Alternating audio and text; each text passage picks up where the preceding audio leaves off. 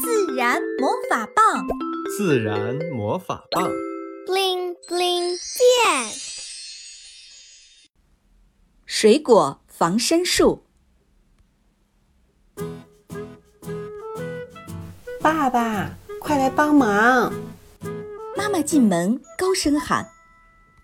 维特和赛弗闻到熟悉的臭味儿，赶紧冲到餐厅，果然是爱吃的榴莲。爸爸则赶紧戴上手套，全手武装好，准备取榴莲肉。张牙舞爪、浑身是刺的榴莲很快就被爸爸剖开，臭味扑鼻而来。维特和赛弗馋得流口水了。享受榴莲的丝滑般美味时，赛弗好奇地问：“爸爸，榴莲为什么要费劲长成这个样子？”“那是它的防身术啊，这么多刺。”动物们可不敢欺负它，想吃根本无从下手，只能等它成熟了掉在地上才能吃，这样成熟的种子就得以传播了。赛弗点点头，维特举起一个榴莲壳说：“榴莲和兵器狼牙锤真的很像，这防身术真高。”那我们玩个游戏吧，讲一讲水果有哪些防身术。赛弗一听要玩游戏，好开心，拍手称快。大家各自思索，赛福也特别认真地托着下巴在想。我想到了，上次我们去海南旅游，现场喝的椰子汁儿，椰子壳那么硬，需要用刀才能劈开。记得记得，当时那位叔叔砍了好久，才把最外面的绿色壳去掉。这绿色的硬壳好像人类的盔甲。赛弗跑进厨房，拿起一个山竹，高高举起，开心地说：“我想到了，山竹外面也有一层壳，虽然没有椰子的硬，但它厚厚的，必须用力才能掰开。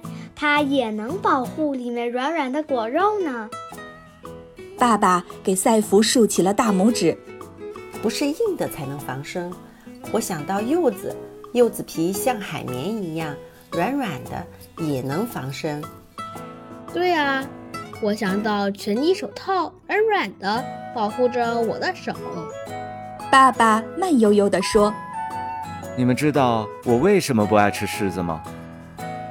大家摇摇头。那是因为我小时候顽皮，上树摘了没有完全成熟的柿子，结果啊，一口咬下去，我赶紧吐了。我的舌头立即麻麻的、涩涩的，好半天才缓过来。现在想起来，都觉得好可怕。赛福特别用力的点头，因为他也有这样令人不快的经历。柿子厉害，虽然没有厚厚的、硬硬的壳儿，也没有刺，但是它有化学武器呀。维特终于想到了，水蜜桃还有猕猴桃，它们外面都有毛。赛弗困惑地问：“可是毛为什么能防身呢？”上次科学课上，老师说这些毛防晒、防水和防虫。防晒就是减少水分蒸发，防水是可以阻止雨水留在桃子表面，防止桃子腐烂。而且桃子的毛还在没有成熟时是硬的，它可以很好的阻止虫子的侵扰。了不起的毛，作用多多。我想到小时候外婆家种的葡萄，当时外婆说葡萄上面的白霜也是宝贝呢，它们能防止细菌侵袭和滋生，减少虫害。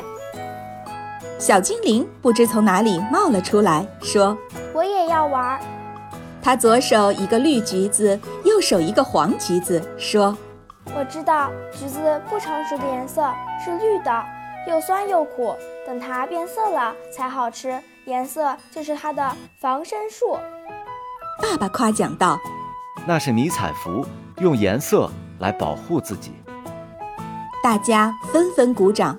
赛弗惊讶地说：“真没有想到，水果们都很聪明，真是八仙过海，各显神通啊！”